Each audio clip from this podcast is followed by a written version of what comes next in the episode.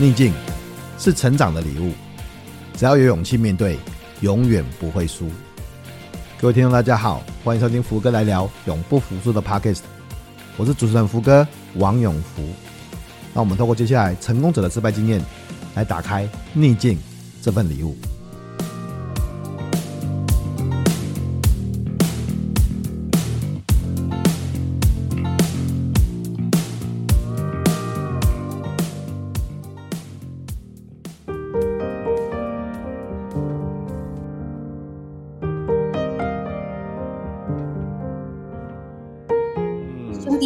是很复杂的，不是现在大家生活的环境啊、工作的位置啊而已，而是有很多从小到大，你搞到坑鬼，搞到呆鬼，你有欺负过我，你占的比较多的资源，很复杂，很纠结，所以你带着一个复杂的情绪来看一个简单的问题，常常会出差错。那我已经解决不了那个排行了，到后面几年，我我发现我必须和解。我必须要和解，就是我必须要跟这个手足之间和解。如果我解决不了这件事情，至少我不要再有任何机会可以制造其他的问题发生。然后那个和解还有跟自己的父母和解。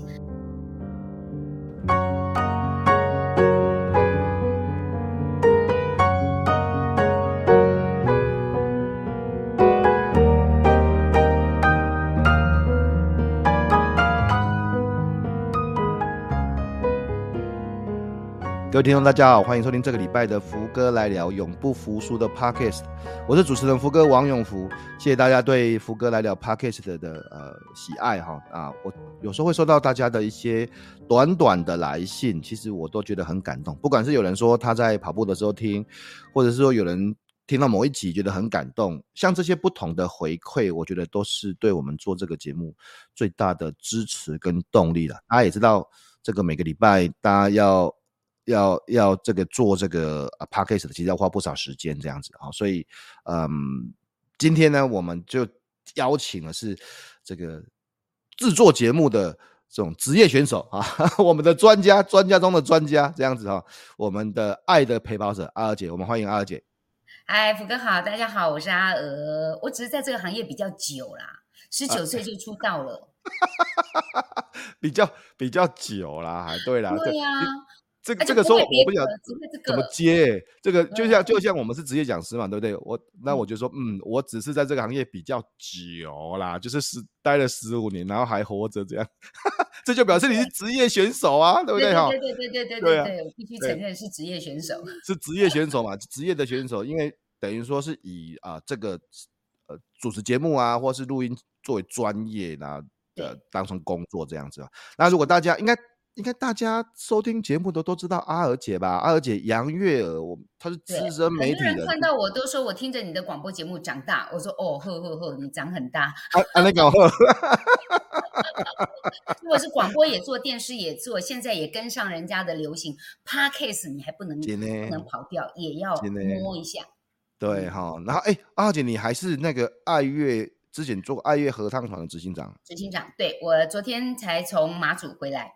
带着合唱团去表演，哦，真的很厉害呢哦，真的很厉害呢。所以你看，主持节目，然后电台，嗯、然后之前电视啊、呃，然后啊、呃，还有这个这个执行长广播哦。对、嗯、我我我对阿二姐的印象就是最早了，最早我还没有听任何人谈到你的事情，就当然在电视上看过你嘛，在广播上听过你的声音，这样就是很爽朗，笑声哈哈哈哈，就是觉得。很有辨识度，很很很这么讲，很很有辨识度这样子啊。后来后来我就听去年吧，去年还前年听到宪哥哦啊、呃、提到说他跟你一起上节目，然后呃采访你这样子，然后才知道你背后有一些的故事哎、欸，对，有一些就是他他就我记得宪哥跟我讲讲过一句，他就说啊，你看他的姐这样子，他很爽朗，他他背后其实有很多。不为人知的故事，这样子啊，我就说真假。那后来，因为我后来就开始做这个福格莱雅的 podcast 了，然后因为我们我们的节目就是在谈这个这个成功背后的失败跟挫折这样子啊。那我一直说，成功是成功很难定义啦，因为你什么财务成功吗，或者事业成功吗？但是我对成功的定义其实很简单，就是自我实现嘛。那至少我想。大部分的伙伴都认识阿二姐，透过节目、透过广播、透过电台，我觉得是一个很成功的媒体人这样子。所以我要想要问你的是，那在这些成功的背后，有没有什么事情是我我们不知道的？是帮你的？我觉得我的个性，我为什么要一直是支撑别人跟处理、帮助别人处理事情的人？我想我是不是带天命啊？啊，你知道我今天早上还在跟我老公吵架，欸，哎，一直跟你讲讲讲。福哥，我老公个性应该跟你比较像，属于比较内敛的啊。我是跟宪哥一样，吼哇跳跳啊，那天看起来很开朗。然后我们是碰到什么事情就马上去处理啊，马上想办法连结啊，怎么讲解决。那我老公会比我慢半拍，那就是这一阵子他光是被感冒这件事情折磨了一个多月，不成人形。哦、然后他一咳嗽，我就会 take care 他，要不给你倒水。他在咳嗽，我要不要带你看医生？在咳嗽，我要不要给你弄什么枇杷膏啊，什么药？我给你按摩，我给你拍背啊，我给你什么都来。我给你这个川贝炖那个水梨呀、啊，我样样都这样子照顾呵护。你说这样老婆好不好？我觉得不错啊，不错啊，很好。但是，但是我猜想你老公会讲什么话，我知道。他说：“你先，你先，你先不要管我，你先不要管我。欸”他还没有讲出来，真的、哦。他只是表现出阿长。我现在就很难过。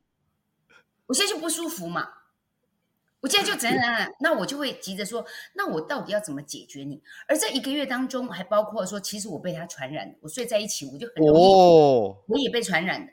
那我警觉性很高，我是高危险群的，我一定很快被他感染。我觉得我喉咙痒痒，我就赶快吃药，赶快喝水，嗯、我赶快泡澡，我会立即性去处理。但是我先生真的跟我个性是不一样的人，他就会告诉我说，我咳得好难过。我咳到不能睡觉啊！你丢给我状况，可是你并没有处理的方案。然后到我们要去马祖之前，他是合唱团的指挥，没有他就不用指了嘛，就玩完了嘛。结果出门前前一夜，突然间症状感冒症状稍微舒缓，又突然跟我讲，就说脖子两边忽然不能动。我说你不是落枕？落枕？那你是怎么了？他说不知道，我觉得这次很怪。然后他就丢这样的话给你，你要怎么解决？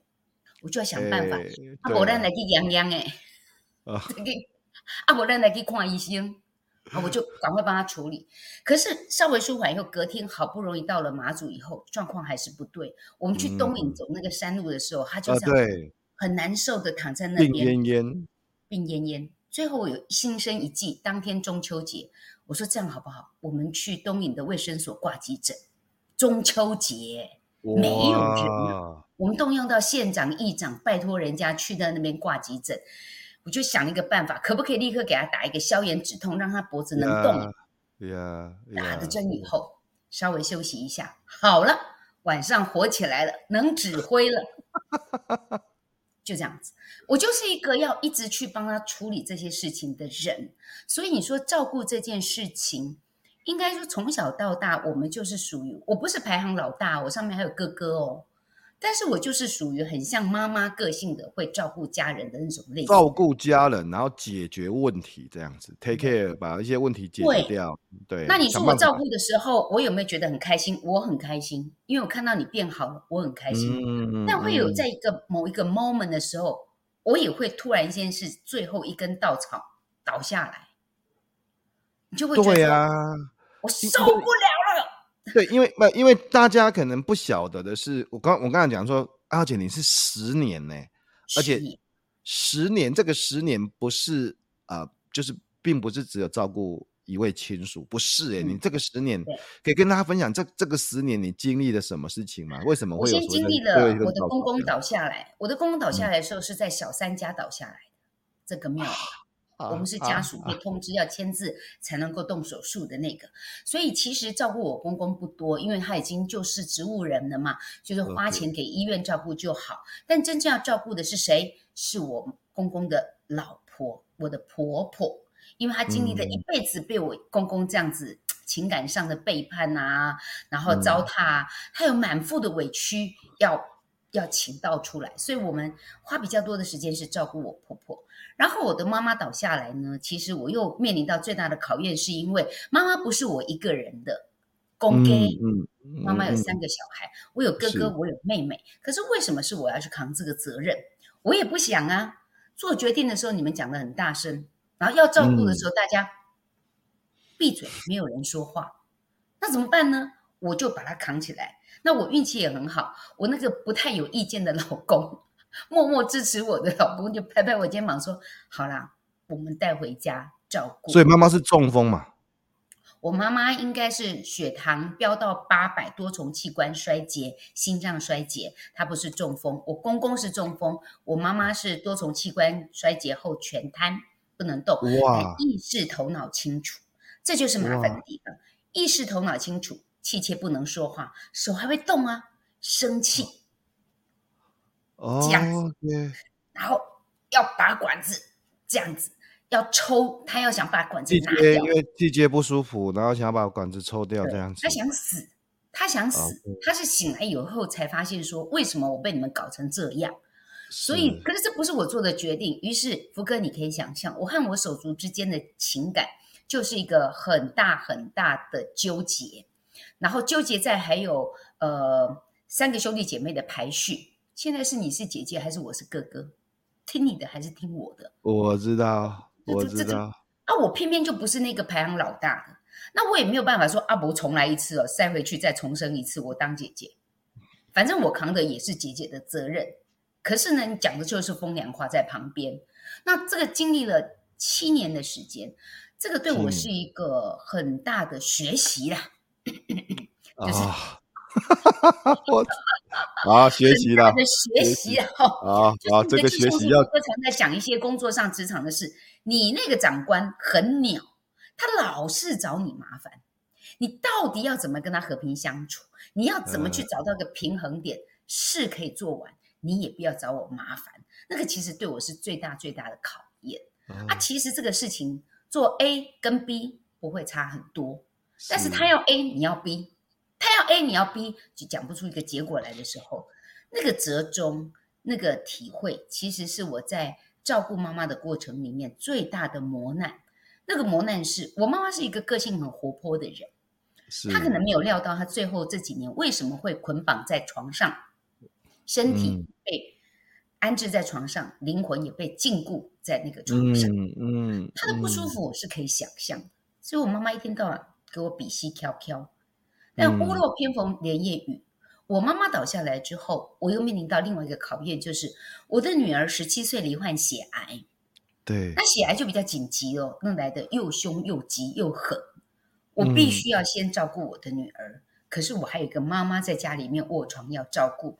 当你去面临到一个是妈妈，一个是女儿的时候，你要怎么办？我知道福哥，你有阿公阿妈、爸爸，他们一定也都有过这些。你可能你阿公生病，有你爸爸扛着。好，你爸爸生病，可能哦，你是长子，那可能你你你跑不掉。但是我跑不掉的是一个是我娘，一个是我的女儿。我那真的是真的是我我都不敢，或者我不敢想象那是会是一个啊多多么。多么沉重、多么可怕的状况！我所谓的可怕，指的是那真的很，你知道，一个人的时间就是有限的。然后我我在节目录制之前有跟大家姐分享，就是我我曾经我妈妈之前癌症嘛，哈，然后嗯、呃，我家人帮我阿公、帮我爸爸都是中风，所以他们都生命里面的有一段时间是需要人家照顾的啊，包括我母亲后来装了那个呃。体外造口，当然现在他现在复原了，但是曾经在某一段时间之内，嗯，嗯，就是你知道每天要遇到癌症会有一些不管是治疗的决策啦，然后照顾啦，嗯、然后呃，甚至甚至你你你不知道接下来会发生什么事情。嗯、我们现在如果谈哦，好像说啊姐这十年，然后经历的这十年，可是那是现在说。面对过去曾经发生过的这些事情，是确定，是确定的，就是已经发生了嘛，对不对哈？对。但是，但是我们常常在照顾亲人的时候，在在治疗的当下是不确定的。你不确定这么做会不会有效，你不确定这么做会不会好，你不确定这个时间花下去之后他会怎么样，你你你都不确定的，你完全不知道的。我甚至不确定我母亲会不会存活下来。我甚至不知道他的他的造口，他体外造口就是等于说把大肠切掉，体外造口会不会装得回去，我都不确定，我们都不确定，嗯、我们不确定这个东西要多久。对，那那所以我说我说我才说我不能够想象，你知道我我我那时候最辛苦的时候就是妈妈妈这样子嘛哈，嗯，但是你是妈妈在家，女儿，哇天哪，这这真的，而且我妈妈还常常跟我闹情绪。对，但是我妈妈其实也稍微感觉到说，哎，我那鬼刚博快昂哦，整天没看到我的人，因为我女儿那个血癌来的非常的凶险，所以她是住院第一次直接在急诊室送到病房隔离治疗，就四十八天，四十八天了，完全隔离。对，第一阶段就四十八天，那四十八天我就几乎没有办法回家，我就礼拜天回家，赶快把家里冰箱的东西买好啦，塞满啦，让妈妈可以有东西吃，因为至少还有看护可以照顾阿妈。那我就把东西塞满，那我妈妈就会很疑惑的这样子看着我说：“嗯，那你也鬼刚不快了。”她就这样看着我，我就在犹豫说，我要不要让我妈妈知道我的孩子生病了？一个对于一个卧床的病人，你要不要让他知道事实？你让他知道事实，他可能会有情绪的反应，是你料想不到的，或者有你意想不到的枝节会岔出去，你可能会来不及灭火，来不及处理，怎么办？后来我就选择一个哀兵姿态，我就坦白的去告诉我妈妈，很认真的告诉她，因为我妈其实气切后身体不太能自主，都是啊都翘翘啊，然后在那夸我呢。其实她耳朵有在听，嗯、我就把妈妈的脸转向我说：“妈，我跟你讲一件真要紧的代志，嗯嗯、很重重要的事，知道你爱听我，这次一定要支持我。嗯”小珍生病了，得了血癌，我妈眼睛本来这样，就把眼睛睁大。其实我又惊又喜，因为原来妈妈头脑好清楚，她知道我的女儿生病了，她也知道血癌是什么。接着她就掉眼泪了。嗯、我看她意识清楚了，我不知道她会清楚多久。我赶快乘胜追击，嗯、告诉他说：“妈妈，我现在需要你帮助我什么事情？因为小珍已经生病了，在医院的治疗是隔离治疗，时间要很长，前后要长达八个月，嗯、这是一个一段时间的长期抗战。你得帮我。第一，你情绪要稳定。嗯”你在家里一定要喝水，啊，啊，吃饭，嗯、要睡觉。每个人听到都，哼，这三行不要说生病的人，正常的人也是要做这三样。嗯、他有什么特？对于气切的病患来说，他务必喝水的原因是，水只要不够了，他的痰就会抽不出来，很快就会尿道发炎，接着就是大便大不出来，这是一个恶性循环。所以我要求他一定要喝水，一定要吃饭，然后一定要好好睡觉。我妈妈是有忧郁症跟躁郁症集于一身的人，嗯、睡眠对她很重要。一旦没睡好，她就会胡思乱想，啊、就会闹情绪。那我具体的讲出这几样要求的时候，我其实也是很大的问号，我没把握。他听懂了没有？他愿不愿意配合？他到底可以做到多少？我带着一颗忐忑的心讲完了这些话之后，我妈妈就这样摸着我的头，掉眼泪。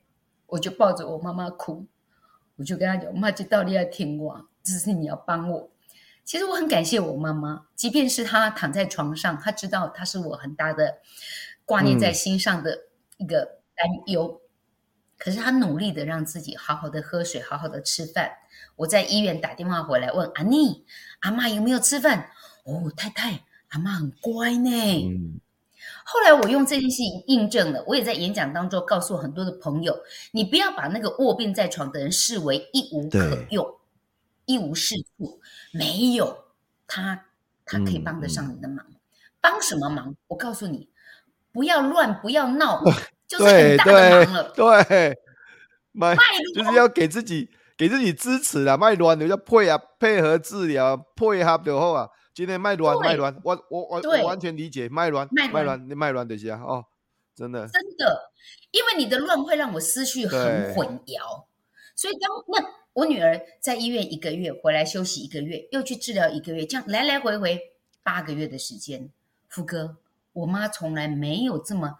嗲丢了这样，这么安定的哦，不闹情绪哦，然后让我平安度过那八个月的孙子。不过，不过，刚才二姐，我要先讲，就是后后来我知道，就是那个女儿就大学毕业了嘛，就成功的度过这个这个这个病魔的考验，这很恭喜啊，很恭喜。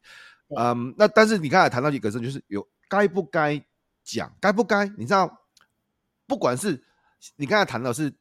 啊，女儿的病情该不该对妈妈讲？那有的时候，像我遇到的，我我记得我最早遇到的是我妈妈的的癌症第一次的时候，我该不该对她讲？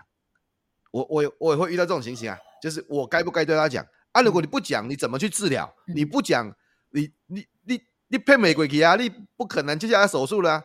然后第二次的时候又又遇到啊，怎么又有两个癌症？那我该不该讲？我应该讲到什么程度？我应该怎我还我应该怎么说？接下来你可能造口，就是等于说大便的地方必须要在身体外面这样子。我我我应该怎么说？我应该怎么说？你觉得这个事情其实很多。真的是不知道要怎么处理的事情，但是我觉得你刚才，您刚才跟妈妈这样沟通，然后妈妈做了很大的配合，我我觉得是真的是很很不容易啦，很不容易，真的很不容易。其实像我写了一本书《不逃跑的陪伴》，很多朋友看到说啊，阿二姐你就讲故事，我说这个只是故事，但是有一天，无论你的社经地位如何，你的学历如何，你在工作上怎么样呢？我告诉你，都有可能你会成为照顾者。我的书里面没有答案，但是看完以后你会长出一个你自己的答案。为什么？因为每个人的父母跟自己家人的相处，其实你多少都知道他的个性，你大概都知道他的个性。嗯、比如说像我很知道我的婆婆，就是属于那种比较会嗨呀嗨呀那种人，哇，一点点小小事情跟他讲的话不得了，事情就会变很大很大的那种人。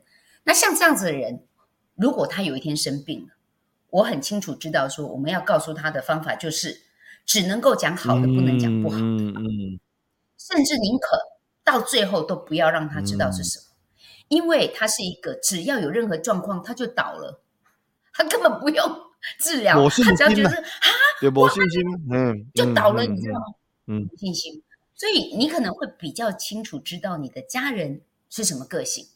那我的方法不是叫大家说你一定要照阿娥这个方法，一定跟你的病人讲什么样，不是，而是你比较清楚你的家人可以用什么样的方式。嗯、比如说，我知道我妈妈个性是强硬的，嗯、那我知道她其实是可以经得住我告诉她再更不好的消息，而且她的个性是其实有时候要被刺激的。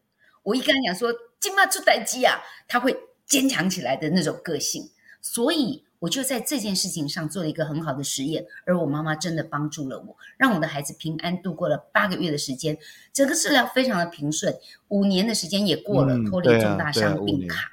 所以我觉得我妈妈，我妈妈不找我麻烦，就是给我最大的支持。更何况她还帮助我，嗯、就是乖乖喝水，乖乖吃饭，至少至少让你不要一次面对两个。你看，这蜡烛两头烧，两边两边都要很忙这样子。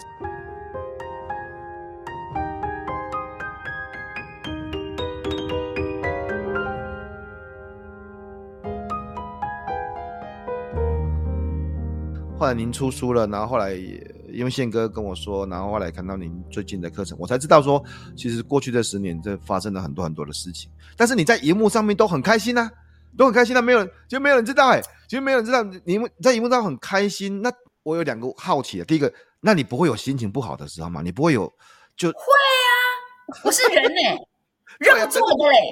你听起来都很开心呐、啊，那你是怎么你你你你是怎么调整？你是怎么？就是你经历了什么东西，你心情不好，是你你我我猜想，任何人遇到一个都已经爆炸了，你还遇到这么这么这么多，那你是每个人的个性不一样哈。我是属于我会花时间处理事情，不会花时间忙着处理情绪的那种人。第一时间知道女儿得血癌，我其实晴天霹雳。对，我先自问怎么会这样？为什么是这样？对，是我遗传他什么，还是我没有照顾好？我会想这边，大概想个几秒钟以后，我就把自己拉回来，赶快去问医生。医生，那我现在要怎么办？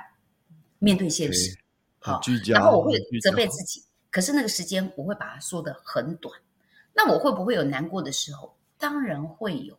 哎，我的心也是肉做的，所以在医院里面陪小珍的时候，我们两个人单独在病房，哎，很恐怖啊。单人病房是因为我有买保险，所以我可以住到单人病房。好像很舒服，嗯、对不对？但是那个钉孤枝啊，很恐怖啊！女儿有情绪，或者其实我也有压力的时候，我们两个人躲无可躲。然后呢，我这个小珍个性比较像福哥你们这种人，比较闷呢、啊，比较不说的，跟爸爸比较像。那我是呢，那是怎么样嘛？你怎么样？你要不要说？他不说，好，不说我就没办法猜啊。好，那不讲就算了。那我们通常会空气凝结，停在那边。然后最后的破冰是什么？就我要先开口。那晚上要吃什么？嗯、晚上要吃什么？是我们的破冰啊，关键字。然后他就说：“哦，我要吃什么？”他就 order 他要吃什么，我就要赶快去帮他准备。我告诉你，妈妈永远是输家了，你就是会输了。可是面对在陪伴的过程当中，你说我工作上怎么可以还谈笑风生？对、嗯，如果各位你跟我一样经历了这么高压的情形之下，其实你会很喜欢去工作。工作对我而言，某种程度叫做喘息服务。我抽离那个环境，我去面对一群不一样的人，我去跟他们聊天，我去打扮得漂漂亮亮，面对镜头录节目，然后我常常会碰到很多专家啊、学者啊、达人啊，哎，顺便哈、那个呃，肥水不落外人田，葛里修哈，借机问一下医生，借机问一下护理师，哎，问问我碰到的问题，还真的我找到了解答。嗯、比如说有一次我碰到谭敦慈。谭老师，我就跟他讲怎么办？我女儿治疗的时候很痛很痛，然后医生就只是给她吃止痛，我不知道该怎么办。诶，他就问我说：“阿而且，那你有没有请疼痛科来会诊看看？”嗯嗯嗯，嗯我可以请疼痛科来会诊。是啊，你跟医生讲，他会帮你。哦，这招学起来。到了医院，我就赶快去问，请护理师帮我跟医生讲，我要会诊疼痛科。真的来了一个疼痛科的医师，后来我才知道原来就是麻醉科。嗯、那他就去了解一下，嗯，我的女儿为什么别人打这个药不会痛，她为什么打这个药连动都不能动，会痛成这样子？后来发试了几个方法，找到一个最适合小珍的方式，也就是说，它的药效可能没有办法立刻散得这么快，所以另外帮再多打两瓶点滴，稀释掉它的药量。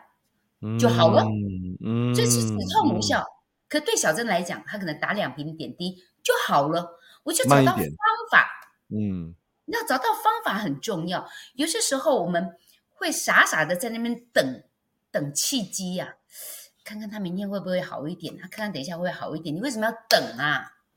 我这个个性就是这样，我积极，我就会去想说，问问看，问问看，问问看，又阿波白嗨啊，也没损失。又不花钱，所以对我来讲，能够去工作，那个真的叫做喘息服务哎，而且重点是还赚钱。哦、是是是，这至少我觉得你就是不不会把自己绑在一个，好吧？我们如果容我称为，如果是一个困境啊，就是那你不会只是让自己一直陷在一个困境里面，你会想办法去看看，那我还有什么其他的选择？我还有什么其他的资源？我还有什么其他的方法？这样子，因为因为。就像你讲的，如果有时候不管是你对妈妈，或是你对女儿订购机，当然你知道，呃，包对妈妈或对我们的儿女，我自己有女儿嘛，嗯，呃，我不一定全心，然后全部的资源都想投入，希望她用任何的代价换得它变得更好。但是有的时候，可能需要不是只有一直沉浸在那里面，可能需要向外寻求不同的建议啊，跟寻求。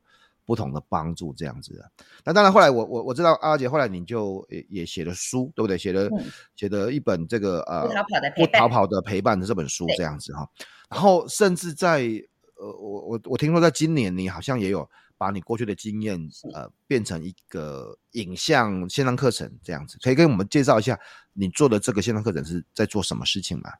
这个线上课程叫做《爱的陪跑者》，那其实，在照顾的这条路上。其实开跑了以后，我并不知道我会跑十年。其实，嗯，正确的讲法是十一年了哈。我不晓得我会跑这么长，所以每一个当你成为照顾者的时候，你都不知道后面的路会有多长。你已经只能够埋头苦干，然后沉浸在其中，只能往前走，我不能回头看。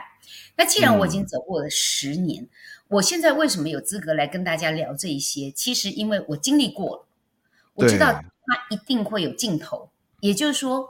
我还真没有看过自古以来谁不死的，一定会有尽头嘛，哈。对对。当尽头到的时候，在终点站抵达，哇，夺冠了哈！最近不是看他那个滑冰滑轮有没有？到冲到 最后最后一秒，最后一秒，你不能以为我赢啊，我的狗，最后一秒 零点零一秒，好过了之后，请问你够贵州呵呵不？你有没有健康的身心？嗯，还有你的。心情有没有因此变得沮丧灰色？我很庆幸，我我得到四个字，那就是否极泰来。嗯，我真的撑过了这一些。虽然我是辛苦的照顾者，照顾了公公、妈妈、女儿、妹妹，这么样长的历程里面，我否极泰来。所以我希望透过这个课程里面，我有很多很好的朋友，比如说我像福哥，或者是像宪哥，还有像许浩一博士或者朱维明医师，我有很多很好的朋友，嗯嗯、我可以向他们请问一些方法取经啊，好，但是不是每个人都有这些朋友。可以在你关键时刻，你的心情在往下坠落的时候接住你；可以在你找不到方向的时候给你光明灯。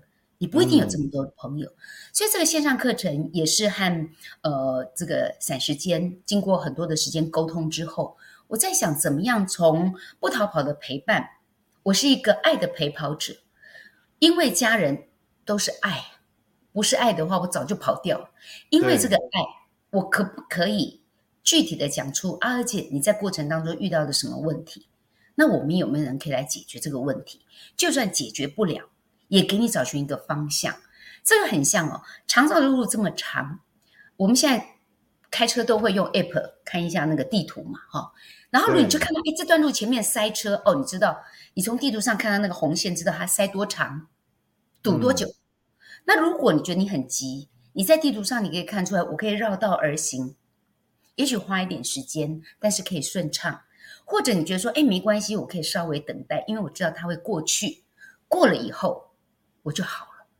很多时候在照顾是要等时机，等待说，因为毕竟我不是医生，我不是护理人员，况且生病的时候，我也不能代替那个生病的人，我只是旁边摇旗呐喊的啦啦队。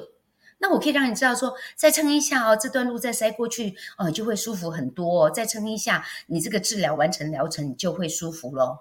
哎、嗯，我可以，我可以秒看这个地图，看出来我人生的路到哪里会有红绿灯，到哪里可能会塞车。所以这个线上课程就像是一个指南一样。那其实我很清楚知道，这里面照顾当中非常需要的子弹是什么？钱呐、啊，嗯，口口嗯，我妈妈倒下来真的是。烧了几百万呢、啊！我有时候会跟朋友讲说：“哈，你们真的要对自己好一点，该吃该喝该玩没多少钱的哈，花得到的是你的，花不到的最后都给看护啊。”我妈妈就是啊，我妈妈很节俭的，她做包子馒头哦，嗯、一个包啊十块二十块啊那边哦，慳慳慳存到一点点钱，真冤枉！到最后我妈妈的钱都花在看护身上，几百万呢，你不觉得很可惜吗？那如果你去上一些课程，你觉得在课程当中你学习了，你有成长了，你可以运用到你的课程上。但你有没有想过，有一堂照顾的课程，你现在听起来很轻松，因为你还没有遇到这个问题。对啊。可现在在你的脑子里面种下种子啊。有一天遇到这个问题的时候，你不慌不乱，不会被这忙乱牵着鼻子走，浪费你的情绪，而是让自己集中精神，专注在解决问题上面。那个是对我们照顾者来说，就是一个很大的帮助。所以钱是一个问题，在课程当中，我们也特别请到了叶俊佑老师来告诉大家，嗯、你要不要盘整一下你的理财状况、你的保险状态？那你要怎么样规划一下？从年轻开始规划，其实负担不大。如果你像我已经到了可以退休的年纪，你要规划起来的时候，你就更要小心。我都会告诉人家哦，怎么样理财哈、哦、很重要，但是怎么样防诈骗哦更重要。防诈骗，对啊，不然累积一大堆，然后最后面一次被骗走这样。对啊，不是很可惜吗？钱没有，你想要用钱去滚钱，因为想要过更好的日子，可是没有滚到，结果被骗走哈。所以这个部分，呃，叶问。这个叶君佑老师会来告诉大家。那我其实，在课程里面一个很重要的部分，就是许浩怡博士，他是我在做节目的时候经常御用的心理咨商老师。我有问题都问他，所以这里面有一段的课程，其实讲到的是心情。坦白说，我刚刚有讲到说，我们家的排行顺序我改变不了，我就不是老大。那像我哥哥，经常会给我比手画脚，我到底要怎么办才好？我自己个人体会，我后来发现了一招，我要趋吉避凶。每当他要找我麻烦的时候，我就躲他、闪他、离他远一点，让他没有机会找我麻烦。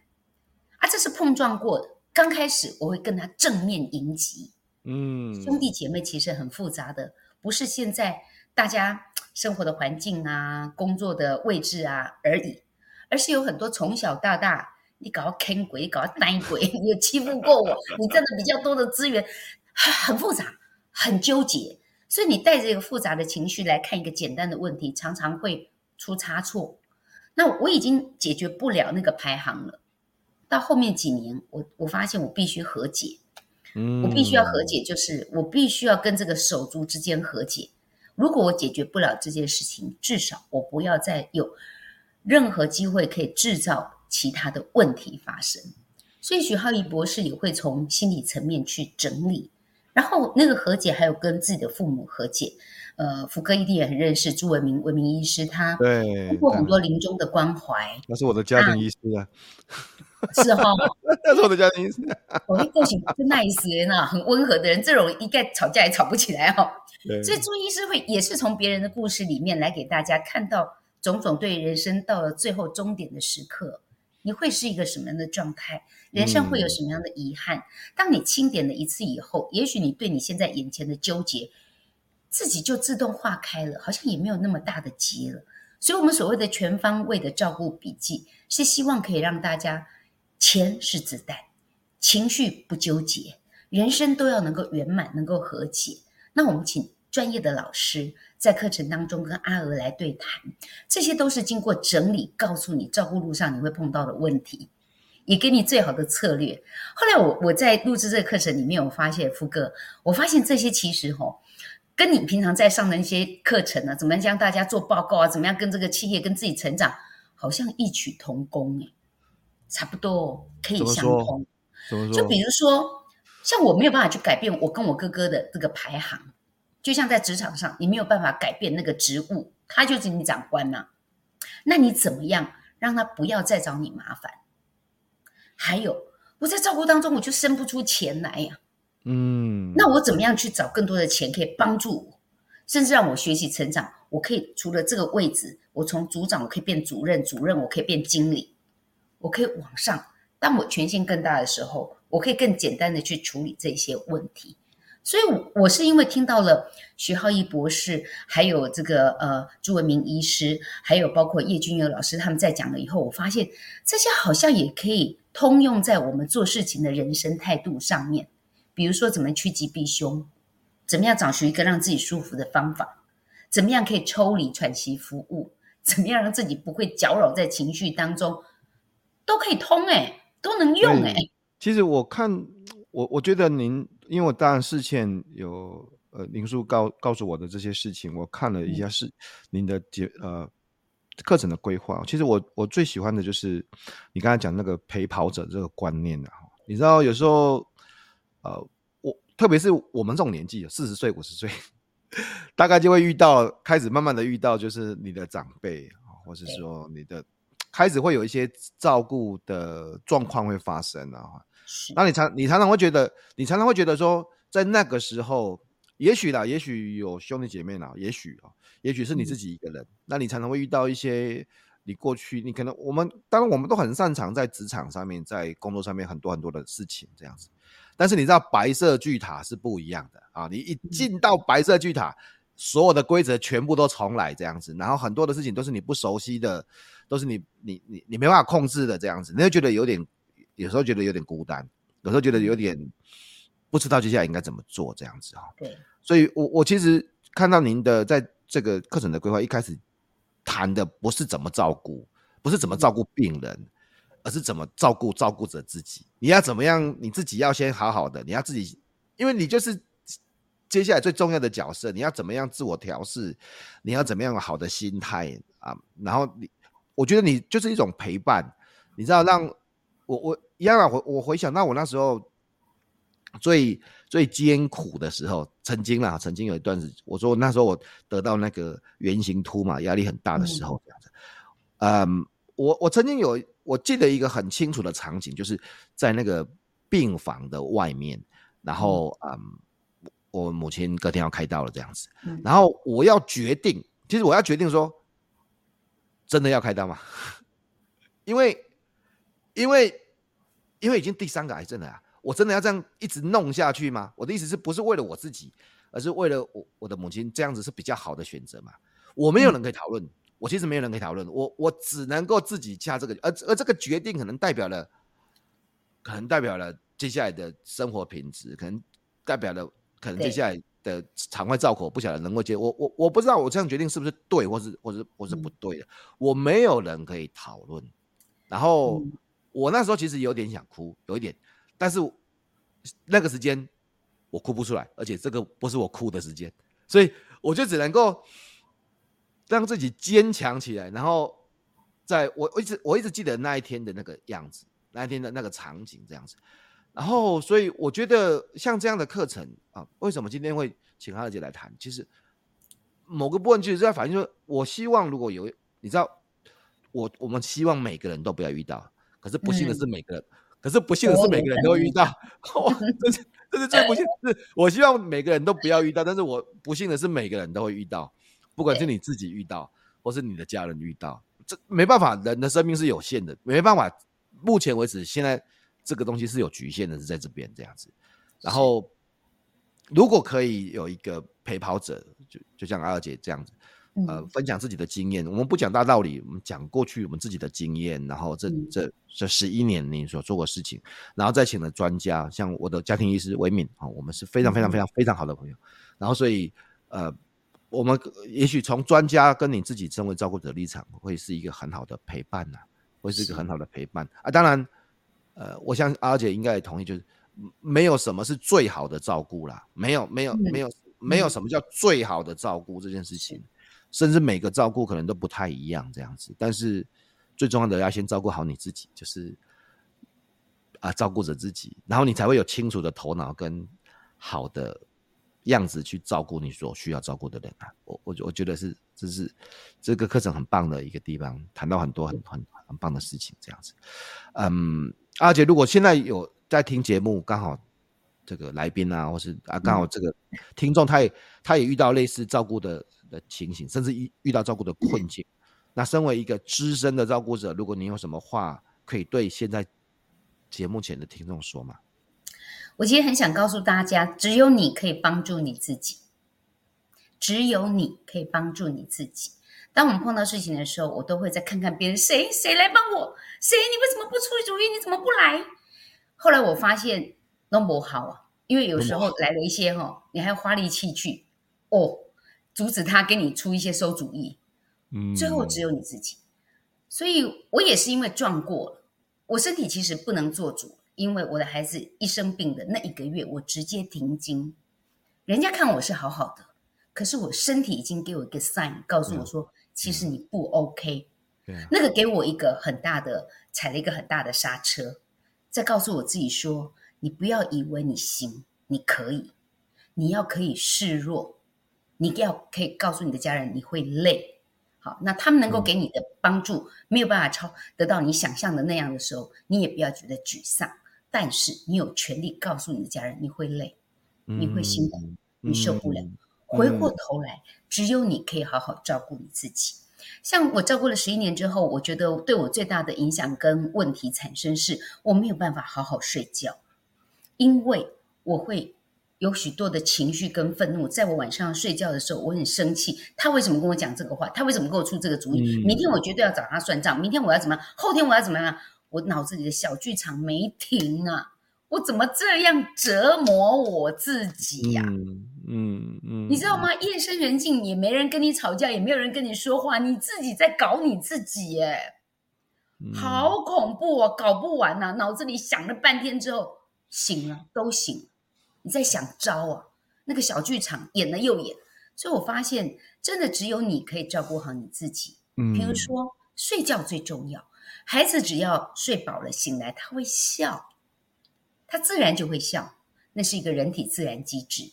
手机一样，充饱了电后满格啊，你一直消耗它，一直消耗它，它根本连充电的机会都没有。没电，没电啊，没电啊，那起屁面啊。会生气啊，会愤怒啊，所以你就会带这个这个愤怒去应对所有的事情，那就招惹的恶性的循环，你又碰到更不好的事情，嗯、更多的吵架。所以回过头来，照顾这些事情好像也没有绝招，你要觉醒，你自己是不是已经不舒服了？你要去跟自己讲，好，撑过今天晚上，我好好睡个觉。待会儿我去好好喝杯咖啡。待会儿我可以让自己去看部电影。我任何你觉得你会舒服的事情，你就去做。有时候很难，因为你被困在医院里面，但是你至少可以做到闭着眼睛听一小段音乐，让自己深呼吸一下。我告诉你，那个充电哦，没有一百趴也有五十趴了。快充一下啦！快充，快充一下啦！加减呐！所以如果你在挫折当中的话，你不要忘了，最大的福星是你自己，让自己今天能够睡个好觉，让今天不被惹怒，让自己今天笑得出来。吼，你一级棒！你就自己最大的帮手。对啊，帮助自己的，先照顾好自己，才有办法照顾你所爱的人啊！谢谢阿尔姐今天跟我们分享的，嗯。爱的陪跑者，这个一个很棒的一个观念跟一个线上课程，大家可以去看看。而且每次我在节目的后面都会访问所有的来宾，就是嗯嗯，如果有三本书你很想推荐给大家看，你会推荐哪三本书啊？其实我最近可能是讲照顾者的这一块，所以呢，我就比较会关注到长照相关的书。呃，我一个好朋友那个小冬瓜最近写了《生命最后三通电话》，你会打给谁？那我觉得这个。还有我录了一段影片，我就录了一段影片，然后我老公帮我录的。他在录的时候，我就说我最后这个电话一定会打给我老公，我要跟他讲，如果我先走了，你一定要好好的，好，然后找一个可以照顾你的人。然后我老公手机都拿在那边，他就掉眼泪了。你为什么要录这个？他就很生气。我说我跟你讲实话，对，谁不知道谁。都不晓得人生最后会怎么样，但是如果我把这件事情想一遍的时候，嗯、我会觉得我没有什么要坚持说一定要你一定要为我守住自己，干我就不用了。哎呦，你怎样快乐怎样去啊！所以我觉得这件事情也给大家很好的思考，去想想人生最后的三通电话，你想要打给谁？这不是只有三通电话而已，而是把你人生最后想要做的事情，像一个清单一样的想一遍。Yeah. 我觉得我当我想一遍的时候，我还蛮开心的。嗯，我当下觉得我很满足我的人生，我好像也没有什么要交代，要去去安排什么的。哪天如果下课就下课了，而且我我会在每一刻都问我说：过去的这一辈子到现在，你开心吗？我发现我还蛮不错的。我觉得我很对得起自己，我也够精彩了。一个是超棒，对对，小冬瓜的这本书。另外是之前我的书已经借给我的邻居，因为他现在正在经历他先生就在最后这一段路，所以我给了他断食善终必柳营医师的这本书。因为他先生就是跟他乱挥啊，要医院，你要不去，要不这样，一直吵，一直吵。我就跟他讲说，他如果不想去医院，你也不要勉强他，也许这本书可以给你。很好的参考。那因为毕柳莹医师在讲说，在一九六零年之前没有发明鼻胃管的时候，所有的人就是在家里吃不下了，变瘦了，啊，可能就最后就走到最后一步了。但是我们因为现在有医疗很发达，送到医院，这个急救，这个插管，这个啊强制的喂食，到最后有百分之八十的人是在医院走的，但是身上满满的管子，身体是肿胀的。所以到底人要不要？无效医疗跟这样子去救到最后呢？我觉得也许也是可以让大家好好思考。或许我们觉得人家安乐死很好，其实高渣郎讲没 Loki 就是自然的安乐死了啦，就不要硬喂食它，喂灌食它，它就自然的安乐死了啦。然后我还想介绍给大家，刚好最近我在看的《赢在逻辑思考力》好哥的这本书，我发现哦，这些逻辑的思考。就是你真的脑子里面转一遍以后，好多事情你就不会这么纠结了。工作是如此，人生是如此，长期照顾也是如此。就像我刚告诉大家的，人生就是一个地图，摊开来看，都会走到终点。你自己看到自己走到这里了，你还要不要在这里打结？好，后面就剩下这么一点点路喽，你还要就自己在这里吗？好像也不必，一定会过去，像我现在一样，否极泰来。嗯，呃，谢谢阿二姐给我们推荐的三本书。呃，第一本《生命最后三通电话》，你会打给谁？哈、哦、啊、呃，第二本《断食善终》。好、哦，这个我想伟民医师对这个主题应该也很清楚了哈，就是，是 然后最后就是好哥的《赢在逻辑思考力》。当然，我也要跟大家推荐，就是阿二姐的著作啊，《不逃跑的陪伴》啊，大家大家可以看一下。呃，我我觉得，我觉得二姐你。讲的这个定义很好，就是它就是一个地图，至少是你曾经在过去十一年走过的地图，然后这个地图会让刚假设刚刚呃踏上长照旅程的大家，呃自己会有一个哦考古题在这边，就是没这个没办法，就是对对对对对，对就是。那考古，因为你知道很多事情，当然我是我我相信呢，每一个照顾的状状况、对象、情形都不一样，这个一定每一个人遇到的困难也都不一样。但是我可以确定的一件事情是，虽然困难都不一样，但困难不用比较，都很难，都很难，都很难，真的都很难。不管是什么样都很难，没有什么叫做亲情呐，对啊，没有什么叫谁比较难，没有没有，就都很难。但至少我觉得，透过阿二姐的书，甚至透过阿二姐的这个。因为书有时候是文字嘛，啊，线上课程就是有阿姐的影像、声音，甚至这些专家的呃意见这样子，然后会给大家一些一个陪伴，哦，我觉得这这很好，一个陪伴。也许也许是在自己一个人的时候，也许是在甚至一本在医院的时候，呃，一个陪伴，甚至一切都还没有发生，但是你可以先事先规划好，不管是您谈到这个。先盘点一下财务资源的部分，长照经济学，那你第二章谈到长长照经济学，然后甚至是怎么样为自己打算，为自己打算，选择自己老老后的家嘛，哈，然后你老后生活的建议，这样这些东西，呃，课程里面都有谈到，还蛮清楚的，所以大家可以去看一下，啊、呃，也非常谢谢阿二姐今天来来跟我们分享了很多东西，有讲到一半的时候，我的眼泪都有点，眼眶有点就是。啊，这个真的很难呐、啊，真的啦，真的很难。就这么久之这么久之后，回想到这件事情，我都觉得还真的很难。但是我 OK 喽，对不对？我过关了，对，至少有一点。我我嘛过我嘛过关啊，早就过关了。我妈妈也过关了，这样。但是就是希望说大家都好啦，真的希望大家都好。那那因为这个这个主题真的不容易，然后所以有一个陪伴者，有一个陪跑者，呃，是一个非常棒的事情。所以陪你跑一段。对，大家以后看到阿二姐在节目上很开心。阿二姐说到这个节目，你现在有什么新的计划啊？嗯，我觉得人生在过很多的转弯呢。我也正在想我的下一步，因为你知道，我一直主持电视节目跟广播电台的节目，我发现说，好像我们以前觉得要一个在电视台做一个节目，或在广播电台做一个节目，现在都被打散了。比如说像福哥，你自己就可以做一个节目，就是自媒体。我们宅我就发现说，嗯，我刚好电视台节目也没有了，我就想说，好吧，也许我应该要来重新思考一下。我最近有一个想法，想跟我的女儿，她现在康复了，我们母女档来做一个世代观念不同的节目，两个人来对话。哎，你看看有没有戏？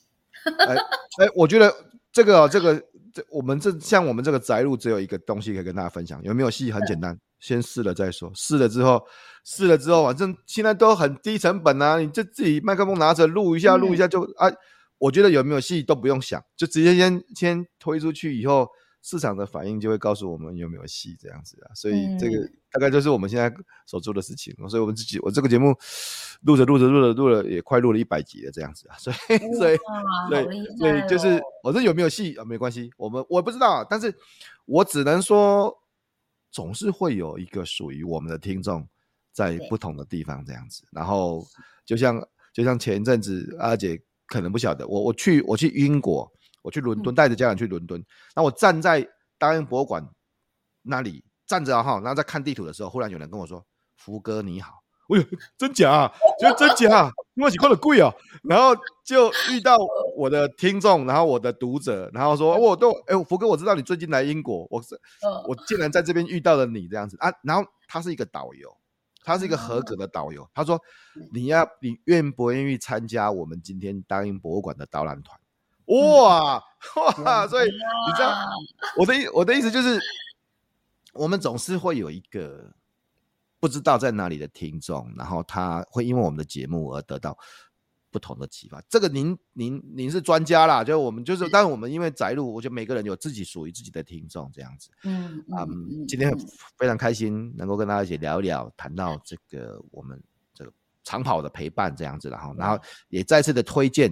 爱的陪跑者，阿二姐的全方位长照规划笔记啊！大家搜寻阿二姐，搜寻爱的陪跑者，应该就会可以看到这个课程这样子哈。是啊，然后啊，这个我这个福哥福哥的听众也有这个特别的优惠，这样子哈。嗯、那大家可以，大家可以看一下，因为如果你各位有听福哥的节目，一定有在，应该吧，应该有丁福哥来信吧，应该都有啦。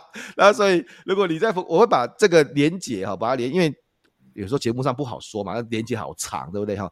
然后大家可以去听一下，呃，看一下福哥来信，然后我会在这个礼拜也把我们的折扣码哈。然后传给大家这样子，这个节目已经快哎，特惠期间已经快要结束了哈，已经快要结束了，所以大家好好的把握这样子。这个礼拜我就会把呃信发给大家，那大家可以去听一下，然后看一下啊，呃，我觉得这提早准备了哈，让阿阿二姐陪着我们走向这个长长的这一路这样子。谢谢大家今天节目的收听，谢谢阿二姐，谢谢大家让我陪你跑一段哦，加油，谢谢，拜拜，拜拜。